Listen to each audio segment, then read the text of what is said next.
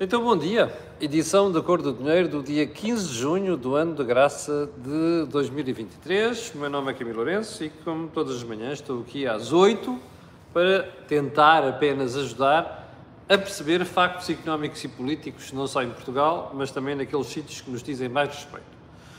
Olha, antes de irmos ao programa de hoje, quero só lembrar que o think tank de ontem, Jorge Marrão, Joaquim Aguiar, Jorge Marrão à distância, um, que abordou um, esta questão das relações entre o Marcelo Belo Souza e, e António Costa, mas também uh, o racismo e outras distrações, que é o título do, do programa, uh, já está disponível também aqui no YouTube. Vale a pena ver, uh, está ali uma análise interessante sobre aquilo que é o momento que o país vive neste momento. E antes de irmos também ao programa de hoje, o Disclosure de sempre, este canal tem uma parceria com a Prozis, de que muito se orgulho, e isso significa que você fica com uma vantagem muito grande, sendo espectador da Cor do Dinheiro, se quiser fazer compras no site da Prozis. É? Quando sair, ali na checkout, tem lá uma coisa que diz cupom promocional, escreve Camilo, e vá lá, desconto 10%. Bom, agora sim, vamos ao programa de hoje, porque eh, a agenda é muito extensa, como você deve perceber, depois daquilo que foram as demonstrações de amnésia, incompetência e arrogância ontem na Comissão Parlamentar de Inquérito sobre a TAP. Bom, começar por período antes ordem do dia e por dar conta de uma reportagem que vi ontem na TVI uh, eh, sobre Odmira e algumas regiões adjacentes. E a reportagem, um, ehm, boa, um, ehm, teve o mérito de começar a chamar a atenção dos portugueses para aquilo que os portugueses normalmente não fazem, que é antecipar problemas. E então é assim, numa zona com já escassa presença populacional, nós temos uma literal invasão de estrangeiros por causa da questão da agricultura. Eu suspeito que não é só por causa da agricultura. E não é só aquilo que a TVI disse ontem, é por informações que eu já tenho também. E que há meses algumas pessoas me alertam para o problema. Não só em Ondemira, mas como em Lisboa. Que é eu suspeito que aquilo está a servir já de plataforma de lavagem de entrada de gente do, do continente asiático na Europa. Até porque, como mostrou a reportagem, uma série de pessoas, depois de terem autorizações, piram-se de Portugal e vão trabalhar para outros países da União Europeia. Bom, mas dizia eu, você imagine que passou a ter 40% da população já de origem estrangeira. Mas não é um estrangeiro qualquer. São estrangeiros com língua, a raça não conta. Língua, religião e culturas diametralmente opostas das nossas. Repare, não há problema nenhum quando nós temos de conviver com gente de cultura, língua e religião diferentes das nossas. Mas passa a haver um problema quando a quantidade de pessoas se torna de difícil integração.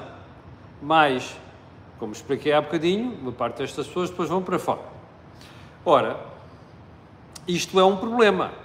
Fora outro problema que é estar a dar cabo dos recursos de água a alimentar aquelas estufas. Que é uma coisa que ainda não se percebe, porque aquilo faz sentido, faz, mas era com desalinizadoras, não é estar a, a, a gastar os recursos da, dos aquíferos daquela zona. Mas isso é outra história. Bom, mas dizia eu que, primeiro quero dar os parabéns à TVI por causa do programa, da reportagem, mas sobretudo chamar a atenção das autoridades e mesmo da, da, da sociedade civil porque isto é assim. Um dia destes já é um desastre. E eu acho que este desastre já esteve mais longe de acontecer. Os depoimentos de algumas pessoas, nomeadamente a mães de crianças, que se queixam de pessoas que filmam miúdas e coisas do género, isto é preocupante. Um dia destes acontece ali um desastre e depois é uma explosão social.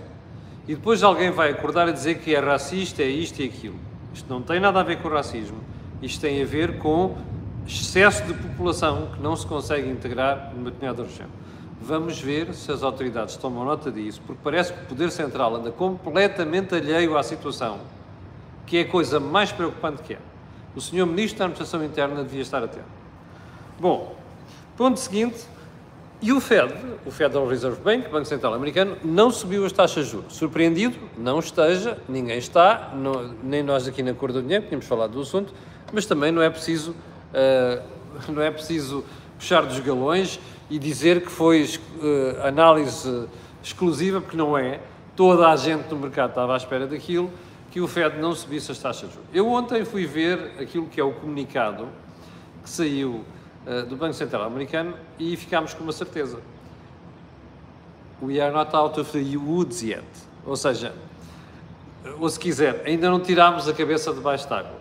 O que significa que provavelmente irá haver mais subidas de tempos mais próximos. Isto quer dizer que o Fed provavelmente está, já está numa situação em que pode, ou se não está, está lá muito próximo do patamar em que as taxas vão estabilizar. O grande desejo na Europa é que nós também possamos dizer o mesmo do BCE. Não podemos. O Fed começou a subir muito mais cedo do que nós e mais. O último valor da taxa de inflação, nomeadamente em Portugal e alguns países da Europa, mostra uma, uma descida grande. Mas é uma descida grande porque a mexer em IVAs e até a subsidiar a energia de ABA 4. Não estão criadas as condições para a inflação que não depende destas coisas, que é a inflação subjacente, estar a descer. Aliás, na União Europeia ela está em 5,4%, o que significa até que provavelmente hoje o BCE deve subir, deve subir mais, uma, mais uma vez as taxas de juros em 0,25 pontos percentuais. Ora, isto vai merecer análise no futuro, nomeadamente amanhã, depois de conhecermos a decisão do BCE e aquilo que o BCE transmite em relação à política monetária. Ponto seguinte. Uh, Marcelo deu ontem a entender que pode devolver o diploma sobre a recuperação do tempo de serviço dos professores, se achar que aquilo não é uma solução equilibrada. Salve! Isto tem a ver com o quê? Vingancinha em relação ao governo? Bem, não acho que a motivação seja essa. Mas que vai ser lida assim, vai. E que deve dar um certo gozo a Marcelo começar a alfinetar o governo também nesta matéria, que é aquilo que recordo, o Primeiro-Ministro disse ontem, e disse nos últimos, aliás, disse ontem, disse na conversa com aquela senhora uh, professora na régua, que o governo já tinha sido o governo a desbloquear a recuperação do tempo de serviços dos professores. Portanto, se Marcelo chumbar o diploma, isto quer dizer que Marcelo não concorda com aquilo que António Costa está, está a fazer. Portanto, mais um, uma farpa, ou se quiser, mais uma bandarilha para aqueles que percebem de, de touradas e para aqueles que não percebem ficam chateados, azar. Um, é mais uma bandeirinha afiada no, nas costas de, de, de, António Costa. Ponto seguinte, a demissão de Mário Costa da presidência, o tal uh, empresário da Believe e da B-Sports, que se demitiu da presidência da Assembleia Geral da Liga. Aleluia, praise the Lord. Ontem e antes de ontem já era tarde. Repare como é que em, Portugal, de facto, é generalizada a falta de vergonha. Porque logo que uma pessoa é declarada erguida e ocupa certos cargos, a demissão devia ser imediata. Por uma questão de transparência, por uma questão de vergonha na cara e por uma questão de honestidade. Foi preciso ontem a Liga reunir-se e depois é que aparece o pedido de demissão. Enfim, já agora, mais detalhes que vão sendo conhecidos são preocupantes. Já não vou dizer gravíssimos, são preocupantes. Eu espero mesmo que as autoridades judiciárias vão até ao fim nesta, não é apenas nesta, mas noutras questões. Ponto seguinte, os alertas do Presidente do Sindicato de Jogadores, Joaquim Evangelista, nesta matéria. Joaquim Evangelista disse ontem, eu ouvi isto num dos canais, já não me recordo qual é que foi, que isto é só uma gota no oceano. O Joaquim Evangelista tem por hábito exagerar ok? Eu conheço, já uma vez numa intervenção pública que eu fiz, ele teve uma intervenção também uh, e, e, que vai sempre no mesmo sentido. Eu acho muito importante termos um sindicato de jogadores que vá denunciando situações. Eu espero que neste caso Joaquim Evangelista não tenha exagerado, porque senão ficamos a pensar que é descredibilização. Mas se for verdade o que ele diz, ainda mais preocupados devemos ficar com a forma como está a ser gerido o negócio de futebol em Portugal em certas áreas nomeadamente esta que é o tráfico de jogadores, que é um problema que já se conhecia e de facto aqui ele tem razão. Assuntos mais importantes da edição de hoje, vamos lá, eles, João Galamba não sabe nada de vitivinicultura e de botânica, ficámos a saber ontem, pela sua própria boca. João Galamba também não sabe nada de poda, nomeadamente de vinhas. eu posso lhe ensinar umas coisinhas, ok?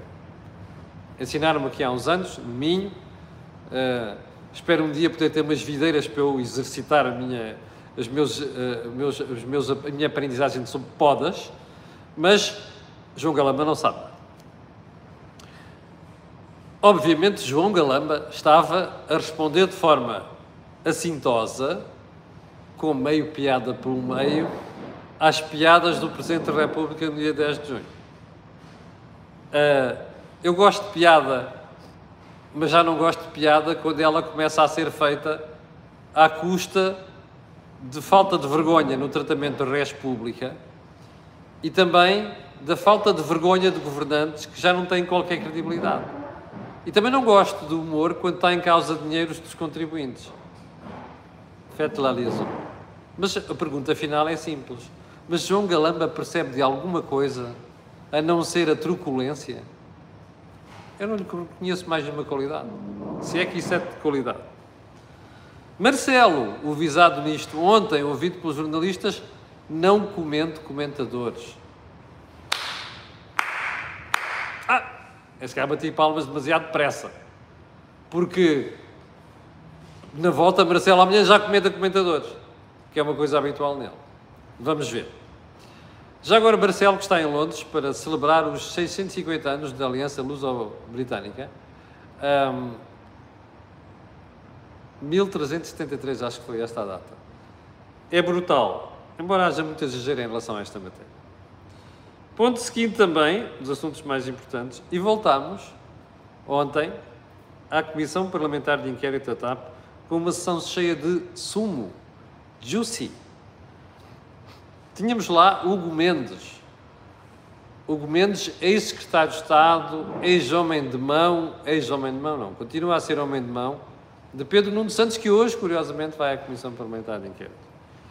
E eu vou comentar aqui, talvez, os aspectos que me pareceram mais importantes de ver. Eu vi para aí umas quatro das, das sete horas. Sete horas ou logo foi aquilo da audição. Primeiro, a postura logo assumida na entrada. Defiance, desafio, arrogância. Eu sou muito bom.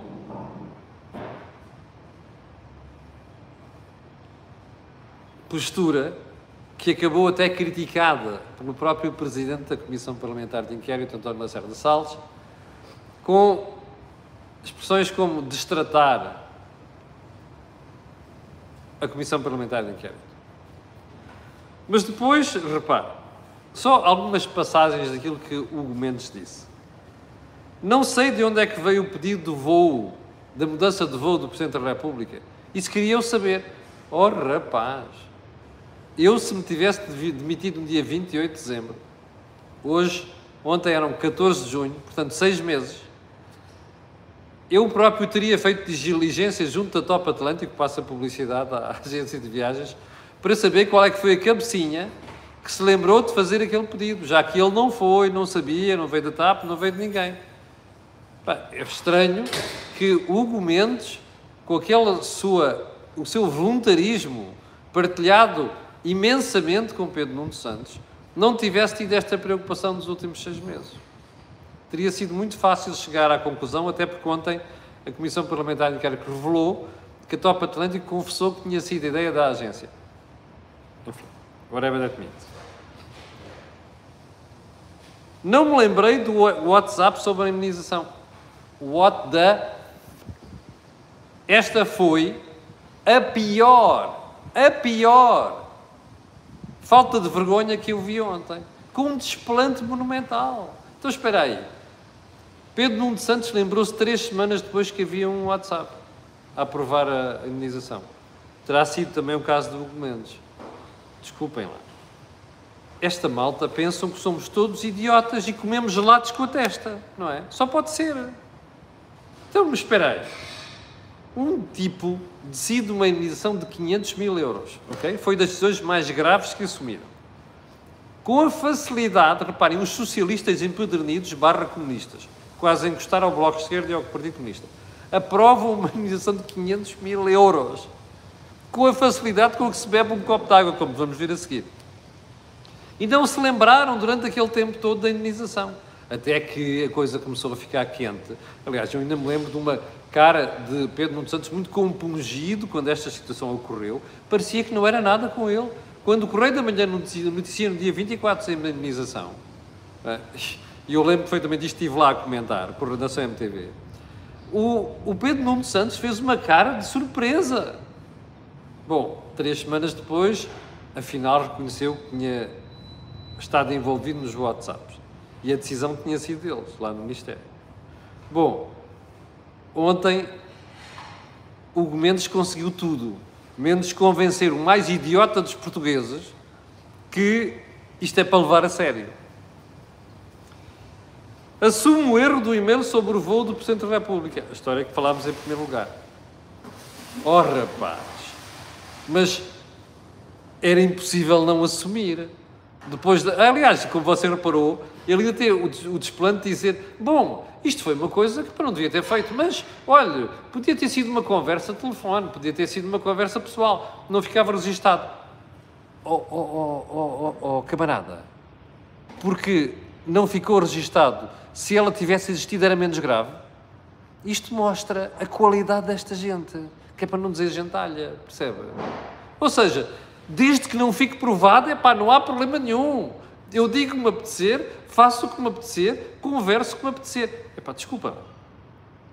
A história do voo é inacreditável. Então o tipo que a seguir diz que nós tivemos muitas pressões para mudar decisões estratégicas na TAP, nomeadamente sobre rotas. Não cedemos a pressão de ninguém. Pois, mas estava aqui o secretário de Estado a ceder a uma informação que chegou de uma agência de viagens sobre é pá, o presidente parece lhe dar jeito a adiar o voo um dia. Vocês estão dispostos a isto? E já agora, olha, isto não é pressão nenhuma, é? O que é isto? Contradições sobre contradições. E eu tenho pena, porque ontem os deputados não foram mesmo chatos com este senhor como deviam ter sido. Aliás, eu até acho que no cômputo global o Gomes saiu-se bem em algumas coisas, coisas demais. Bom, mas vamos continuar. Não comento. Ah, Frederico Pinheiro é um bom elemento. Epá, sorria a toda a gente quando vinha às reuniões, não lhe, não lhe conheço violência nem nada, era rápido, claro, não sei quantos. Ui, ui, ui, ui. O rabito de João Galamba, porque a cadeira deve estar com aqueles aquecedores de carro, está a ver? Deve estar, o rabito deve estar quente, não é? Então o Galamba despede, o Primeiro-Ministro despede, ui, ui, ui, ui. Está a ver o pandan com Pedro Nuno Santos, não é? Há muitas orelhas a arder no governo neste momento, já vou a isso. Quem nomeou? Então, mas o senhor. Eh, não, não, desculpa lá, eu não vou fazer comentários sobre o que diz o Primeiro-Ministro. Quando os deputados perguntam, então o Primeiro-Ministro se demitia na hora. Uh, mas quem me nomeou, não ia fazer comentários, mas depois faz comentários. É? Ah, espera quem me nomeou foi, foi o senhor Primeiro-Ministro. E também o Presidente da República, já agora. Espera aí. Quer dizer, a gente nomeia toda a gente, mas, eh, mas depois, quando é preciso demitir, quando é por causa de disparates, demite, isso não é argumento. Mas já agora, um, os membros do governo, disse o Primeiro-Ministro, são avaliados pelo seu trabalho. Ora, os resultados da TAP são excelentes. É pá, fantástico. Nós em Portugal não tínhamos tido ninguém até hoje que percebesse nada da aviação, até parecerem dois gajos que estão pelo nome de Pedro Nuno Santos e Hugo Mendes, capiche? Se não fossem estas santas figuras, santos gestores, magníficos gestores, talvez ao nível de Jack Wells, não é? Do celebradíssimo Jack Wells, é nós não tínhamos gajos capazes de pôr a tapa no preto. Quer dizer, por composição ao vermelho, que é para não confundir aqui com racismo, está bem? Está a ver isto? They think very highly of themselves, não é? Como se diz em linguagem anglo-saxónica. Bem, um, porquê é que são os 500 mil euros da emissão da, da, da senhora uh, engenheira Alexandra Reis? Ah, porque ela pediu muito de maneira que ir ao valor possível. Mas espera aí, eu já desmontei esta conversa aqui há duas semanas. Então espera aí, você está a conversar com alguém, alguém diz assim, bom, para eu conseguir isto, vou tirar esta porcaria lá para cima, nem que seja um absurdo. Porque depois o gajo fica sem critério para me estar a baixar isto substancialmente. Portanto, toma lá os 500 mil euros. Eu volto a perguntar, 500 mil euros de indemnização é aceitável para um socialista quase a fugir para o comunista? Ou do Bloco de Esquerda? Desculpa, isto é uma atrapalhada, um churrilho de disparates. Mas mais... A culpa daqui, da harmonização não fui eu que fiz aquilo tudo, foram os advogados, é, os advogados servem para tudo. Já agora, uh, houve falha de compliance da própria TAP, dos serviços jurídicos da TAP. Quem é que estava à frente dos serviços jurídicos da TAP? Stefani Sá, Silva. A Stefani Sá Silva é mulher do, do ministro uh, Fernando Medina. Ui, estas facas longas, estas facas longas, até brilham no ar, não é? Como a casão da Namora. Uh, a, a, a, faca brilha no ar, não é? Um, ui, isto está muito feio. Ah, comunicado para a CMVM? Não fui eu! Para, foram os advogados que corrigiram aquela porcaria, que redigiram aquela porcaria. Bem, e eu proibia estar para falar com as finanças. Absurdo! Um, indenizações. O quê? Está a brincar comigo? 500 mil euros. Então a TAP já gastou 13,5 milhões de euros em indenizações? Perdão, 8,5 milhões de euros em indenizações, com a Alexandra são 9. Epá, espera aí.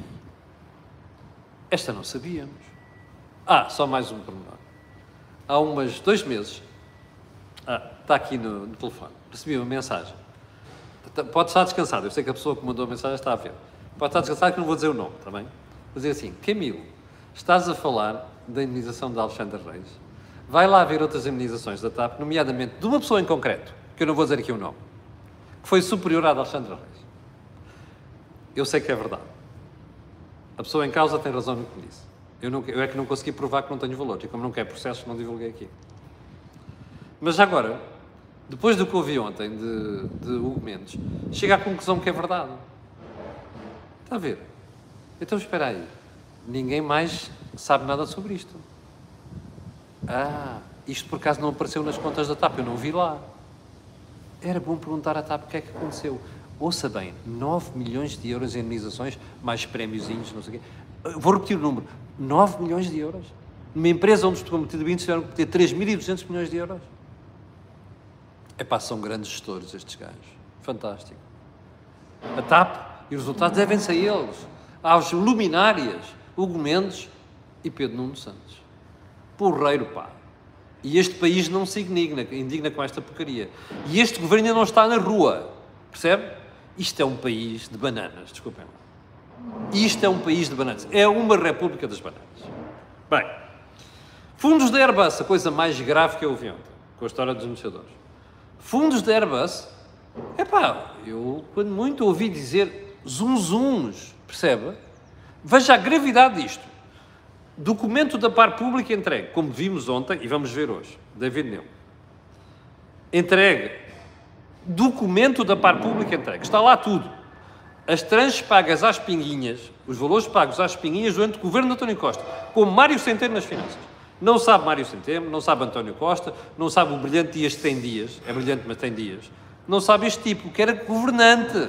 E andava com o focinho em cima da TAP todos os dias, mais o Pedro Nuno Santos. Não souberam de nada. Espera aí, não era missão de uns governantes, depois de zoom zooms, irem verificar. Desculpe, isto é mentira. Estão a mentir com quantos dentes têm na boca. E isto irrita-me como cidadão. É pensarem que nos comem gelados aqui acima na testa, está a perceber? Desculpe, isto é mentira. Esta gente ouviu, sabia do assunto, e devia ter feito mais investigações sobre o assunto. E, sobretudo, não se fazerem de surpresos quando se veio divulgar que afinal sabia tudo. Aliás, como disse ontem, o... Ah, só mais um pormenor, também como não sabia, sabia do carro, do cartão de crédito, não sei quantos, da Cristine, mas depois não sabia do acordo redigido. Esta gente nunca sabe de nada, percebe? Isto é de uma falta de vergonha atroz, como eu nunca vi na minha vida. É o pior governo em 50 anos de democracia. É escandaleira sobre escandaleira. Já deixou para trás, sei lá, os escândalos de 14 ou 15 governos juntos. Percebe? Inclusive os Santana Lopes. Bem, hum, no meio disto tudo, o que é que se retira desta brincadeira? A audição a Hugo Mendes, que é a pergunta que a gente deve fazer, revelou mais alguma coisa que não sabíamos? Revelou, revelou. Revelou, além da falta de vergonha do costume, percebe? a falta de vergonha do costume que já ouvimos a toda a gente, percebe? Revelou outra coisa. Um PS com duas ou três fações de facas bem afiadas e prontos para cortarem o pescoço uns dos outros. Os elogios a Frederico Pinheiro, as facalhadas nas costas de João Galamba ontem, A facalhada nas costas do António Costa, feita pelo próprio Hugo Mendes. Repare, é Hugo Mendes a fazer, não é Pedro Nuno Santos, não é? Se fosse Pedro Nuno Santos estava tramado. Não, é Hugo Mendes. Uma facalhão nas costas do Primeiro-Ministro. Eu, se fosse António Costa, neste momento estava muito preocupado. Porque tem o PS todo esfrangalhado neste momento. E eu acho que já começam a falar em sucessão. Aliás, eu não acho nada, nem vale a pena só eu dizer que eu acho. Olha aqui, manchete do insuspeito Diário de Notícias de hoje. Hum? E depois de António Costa? Ora, na calha estão nada menos que Duarte Cordeiro. Já tinha ouvido falar deste nome ultimamente? Pedro Nuno Santos. Quem é que parece estar de fora? Fernando Medina, não tem carisma, eu acho que ninguém tem dúvidas quanto a isso, mas também está de fora. Já a Mariana de Silva, que é outra que não tem carisma nenhum. Eu acho que ela uma vez teve só porque é miúda, porque é mulher, mais nada.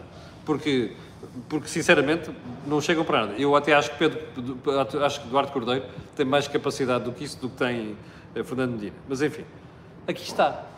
Isto é uma guerra fratricida dentro do PS neste momento o Primeiro-Ministro tem aqui um problema, tem um problema grave. Mas já agora, voltemos à carta de David Neilman. É que a carta é gravíssima. E eu volto a dizer, parece que, parece que David Neilman está disposto a ir depor. Porquê é que não chamam David Neilman? Pode ser, ele até fala português, não é? Eu já contei aqui, eu conheci o pai de David Neilman há uma porrada de anos, quando eu era diretor da exame, e a gente negocia, negociava com uma coisa chamada Los Angeles Times Syndicate. E o pai de David Neilman era a pessoa que vinha a Portugal e negociava connosco os direitos. Eu conhecia a história de David Neilman antes em Portugal só ouvi falar, ouvi falar de David Neilman quando ele estava no Brasil. Porque o pai foi missionário mormon no Brasil. Uh, bom, mas dizia eu, uh, David Neilman tem muita coisa para dizer. Chamem o Neilman. Que é para ele explicar, porque ele estava, dizia ontem, uma mentira repetida muitas vezes não se torna verdade. E é verdade, mas era bom que chamassem, não é? E era bom que isto fosse tudo dito, que é para o Primeiro-Ministro limpar a cara a um pano de encharcado, mais o toda a malta do PS que anda a fazer de novas. Não é? Isto é uma vergonha, é das maiores vergonhas que há. Bem, hum, como se percebeu, Nilman está farto, quer pôr a boca no trombone. Aproveitemos, porque eu acho que ele gente tem muito a descobrir pela voz e pela boca deste senhor. Bom, eu tinha mais umas coisas aqui para falar, mas como já viu o tempo vergonhosamente hoje, vai ficar para outros dias. Até porque amanhã vamos ter que falar também ainda nesta matéria, porque vai lá o Pedro no Ninho Santos. Uh, ficamos por aqui, 6.800 pessoas em direto. Muito obrigado. Quero pedir a estas pessoas e outras que vão ver já agora há muita gente de férias, eu quero desejar boas férias a estas pessoas. Uh, queria pedir, olha, está a ver aqui o botão subscrever, está a ver o botão like, está a ver o botão partilha nas redes sociais. Força! Aquilo que você ouve aqui, não ouve mais lá. Obrigado, com licença. Tenha um grande dia, até amanhã às 8.